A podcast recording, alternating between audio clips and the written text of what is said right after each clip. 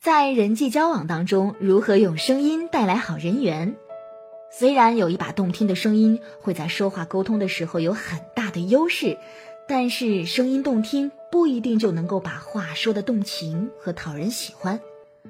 我们常常会刻意的和某些人保持距离，是因为和他们说话永远都得不到心灵上的满足。比如下面这两个案例。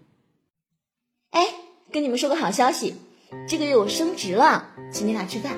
哇，真的，恭喜恭喜！那我要吃上次的那家酸菜鱼。哼，真羡慕你有一个好上司，我怎么就没有这么好的运气？现在我所有的积蓄都没了。我妈的病也没有好转，这个时候他还要来和我提分手，我真的觉得一个人扛着这些好辛苦啊！别难过了啊，有我们在呢。就是啊，振作起来，我们都陪着你呢。在这两个案例当中呢，第三个出现的人总是给人感觉很违和、很跳戏，他的声音一出来就扫兴。简单的说，如果期盼沟通能够更加的顺利和愉快，那最好就能够快乐对方的快乐，难过对方的难过。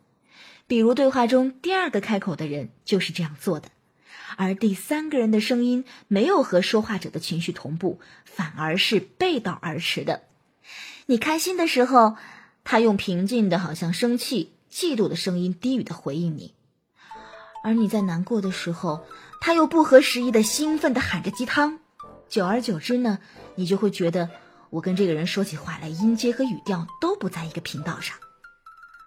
为了使我们在人际沟通当中更快速的与人建立良好的关系，就不能太过特立独行、自说自话，而要善用同理心，做到情绪同步和用声同步。想要让对方感受到我们的友好以及与他沟通的愿望，首先呢。我们和他的情绪步调就应该基本处在一个水平面上。我们当然不强求你和对方完完全全的一致，毕竟每个人都有独立的思想，有不同的生活背景，对相同的事情呢，也都会有着不一样的思维和情绪反应。但是在沟通的时候，我们要懂得换位思考，就算你想要说服对方，也不要从情绪上站在他的对立面。表现出你认为他是可笑的，或者是无理取闹的。我们应该先站在他的角度上，充分的理解他。比如这段影视剧中的素材：主动权全是他，我为什么这么被动啊，樊姐？爱情本来就是没有道理可言的，但是唯一的硬道理就是你情我愿，不然你还有什么办法？你再去跟踪他，只会让他更瞧不起你。一个比自己小将近十岁的朋友失恋了，在安慰者看来，他的行为是相当幼稚、不理性的。作为过来人，也都知道这种难过终将随着时间过去。但是他的声音当中没有高高在上的感觉，也没有嘲讽和不屑，而是和失恋者一样，处在难过的情绪氛围当中。爱情本来就没有什么道理可言的，唯一的道理就是你情我愿，不然你还有什么办法？这个声音当中透露着心疼和难过，也只有这样，对方才能够真正领会到你的好意，更喜欢和你沟通。而有些人虽然是好心，讲的话也都有道理，但是他们呢，更喜欢用激将法，摆出一副事不关己的样子。比如用这样的情绪说着相同的内容。哎呀，爱情嘛，哪里有什么道理可言呢？唯一的道理就是你情我愿，不然你还有什么办法呢？生活当中很多这样的刀子嘴豆腐心，明明是个热心肠，但是说起话来就是不讨人喜欢。那有人就要问了，我怎么样和对方的情绪同步呢？或者问？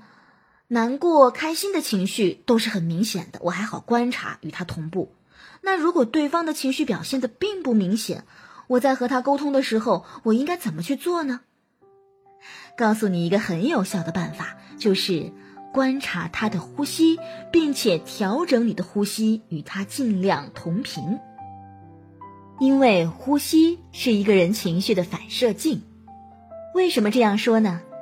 想想看，当我们的情绪发生变化的时候，我们生理上的呼吸是不是会首先改变起来？比如开心的时候，我的气息会非常的顺畅，会非常的充足；紧张的时候，我的气息会上提，会颤抖；难过的时候，我的气息会下沉，甚至会有一点堵郁；生气的时候，我的气息会非常的急促而且猛烈，等等。所以，如果对方气定神闲，呼吸的方式非常的舒缓，那你也不要过于的急促。而对方现在的情绪很开心，你就不要让自己的气息太慵懒、太深沉，而扫他的兴致。同样的道理，和小孩子说话，可以尝试把呼吸频率调得快一点，这样你的声音就自然会变成“哦，是这样的呀，那阿姨错怪你了”，而不是“哦，是这样的，那阿姨错怪你了”。老人的呼吸呢，是慢速深沉的。调整了呼吸后，你也会自然而然的放慢语速，那老人家听起来也就不会那么吃力了。当我们做到了情绪同步、呼吸同步，我们的用声上就和对方在音调和语速上保持基本的和谐了。我们再回到一开始的案例当中，还是说着同样的内容，但是当我们改变了说话的方式，我们看看三个人是不是能够回到同一个频道上了。哎。跟你俩说个好消息，这个月我升职了，请你们吃饭。哇，真的！恭喜恭喜！那我要吃上次的那家酸菜鱼。哇，真羡慕你有一个好上司，我怎么就没有这么好的运气？现在我所有的积蓄都没了，我妈的病也没有好转，这个时候她还要过来跟我提分手，我真的觉得一个人扛着这些好辛苦啊。别难过了啊，有我们在呢。就是啊，振作起来，我们都陪着你呢。这样的沟通，三个人之间才是和谐融洽的，更容易帮你获得一个好的人缘。那接下来呢，我们来探讨一下另一种情况：倘若我是场上的主角儿，由我来控场和带节奏，那我的声音应该如何呈现呢？很多人会面临说起话来情感平淡的问题，而站在听众的角度，人们也更喜欢听情绪充沛、立体生动的声音。更严重的情况是，说话者无法做到声心相连，心里想的和嘴上说的不是一回事儿。试想一下，如果你自己都无法用声音正确的展现你当下的真实情感，那又如何期待对方能够给你满意的回应呢？比如恋爱当中经常上演这样的桥段，女生质问男生：“你凶什么？”大多情况下，男生内心其实根本就没有不耐烦的情绪，仅是单纯的想为自己辩解，却突然拔高了音调，底气十足的喊着：“胡说，我哪有凶啊？”那女生就会认为这就是凶的表现，从而造成进一步的争吵。人们习惯把问题归结于男生不会说话。不懂得哄女生，但其实只要将语气放柔和，带着爱意说出同样的这句话：“胡说，我哪有凶啊？”那或许对方无理取闹的脾气就消掉一半了。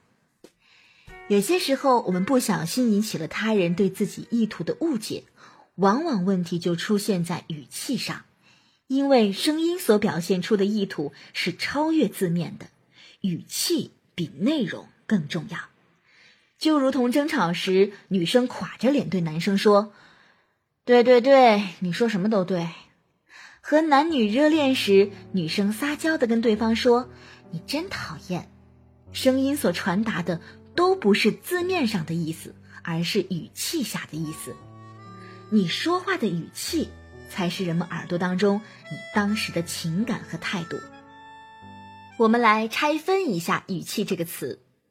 语是通过声音表现出来的话语，气是支撑声音表现出来的话语的气息状态。我们可以理解为语气等于话语加气息。刚才我们也说了，当人产生不同的情绪时，生理上的气息就会发生变化。那么在不同情绪气息下说出同等语句，自然是大不相同的。现在我们来尝试一个小练习，请你跟我一起尝试用不同的气息状态说出相同的文字内容，以传达出不同的鲜明的、强烈的情感。我们要练习的这句话是：“你为什么要这么做呀？”比如，我用爱的情绪来说，我将自己放在充满爱意的情绪下，我的呼吸是怎样的呢？一般是气徐声柔的，说起话来会给人以温和感，喉咙宽松，口腔也较为放松，永声自如，气息深长，出语轻软。你可以愉快的、松弛的叹一口气。你为什么要这么做呀？气息畅达，声音不会很用力，柔和的嘘声比较多，关键是。要带有微笑和温暖的感觉。我们再来试试恨的情感。这个时候的声音一般是气足声硬的，喉咙紧，气息猛而阻塞，好像忍无可忍，咬牙切齿，给人很浓的挤压感。你可以试一下，用力的吐出一口气来，然后重重的压在喉咙里和口腔里，口腔紧紧的带出这句话。你为什么要这么做呀？这个声音马力会比较足，有恨和怒的意味。最后，我们再来试试悲伤的情感。这时的语气是气沉声缓的，气息堵郁在胸口，欲言又止。你可以试一下，将一口气堵在胸口，再无力的颤抖的出来，带上这句话。你为什么要这么做呀？配上合乎情景的表情，这个情绪下的语气就出来了。想要更好的表达自己的真实情绪，除了要注意喜怒哀乐惊恐这些色彩，我们还得注意分量，也就是情绪的火候和度。比如在怒的方向上，就有不满、生气、愤怒等不同的等级。我们可以来做一个怒的语气递进。你怎么回事啊？你怎么回事啊？你怎么回事啊？试想，如果拿不准分寸，明明只是想表达些许的不满，却让对方误以为你发了大脾气，或者明明已经很生气了，但是却因为语气上过于的轻描淡写，让对方感受不到不重视你的情绪。这两种情况都会造成沟通上不同频的现象，所以语气一定是存在具体的语境当中的。不同情感和分寸的存在和变化，也是为了更好的表达意境。在训练自己语气变化的时候呢，我们一定要进行三项思考：第一，明确关系，我是谁，对方是谁；第二，明确意境。我现在处在一个怎样的情绪和环境下？第三，明确目的。我说这句话是期盼达到一个怎样的效果？举个例子，相同的一句话，这件事情换做我们中的谁都会这样去做的。那现在呢？我是没有明确的语气的。如果我将刚才那三个问题带入进来：一，明确关系。倘若这句话是我对客户说的。第二，明确情境，我只是做了一件分内的工作，但对方却偏要重谢我。第三，明确目的，我要礼貌委婉的拒绝谢礼，并且以此表明团队整体的服务态度和质量。那我的语气就应该是：这件事情换做我们中的谁都会这样去做的。换一种情况代入，第一，明确关系。倘若这句话是对朋友说的，第二，明确情境，他为了公平处事却不小心得罪了人，牵连到大家，所以感到非常的自责。第三，明确目的，我要贴心的宽慰他，让他放下心里的包袱。那么我的语气就应该是：这件事情换做我们中的谁都会这样去做的。我的潜台词就是，没关系。不要放在心上。这三项思考有助于我们在表达自己情感的时候选用更合适的语气。这种相同的话，多种语气的练习呢，也是演员们的台词基本功，所以他们才可以很有张力的演绎大家都喜欢的角色，或者是人人喊打的反派。如果我们在演练当中经常做这样的思考辩证，就会对语气拥有更敏锐的感知力和更强的把控力，培养自己说话的对象感、互动感。也能够从他人的语气当中听出更多的弦外之音和更接近本质的东西，做到听音识人。当然呢，你首先也得是一个能用正确语气去控场的人，这样才能促使对话、沟通、互动朝着你脑海当中想要的方向前行，掌握绝对的引导权。好的，最后我们来总结一下，这堂课上呢，我们主要讲了两点。第一点，沟通时的同频法。如果想让沟通更加的顺利和愉快，那最好就可以快乐对方的快乐，难过对方的难过，与他做到情绪的同步和呼吸的同步，从而使我们的语调、节奏、音阶等用声和对方基本同频，这样会使他感到亲切和友好。第二点就是对语气的把控。更好的用声音去反映我们真实的情感和态度，在与人沟通时，对语气的把控上，我们可以进行三项思考：第一，明确关系；第二，明确情境；第三，明确目的。想要有免费的声音评测以及优质好课，可以加上老师微信：四幺九八八四二三。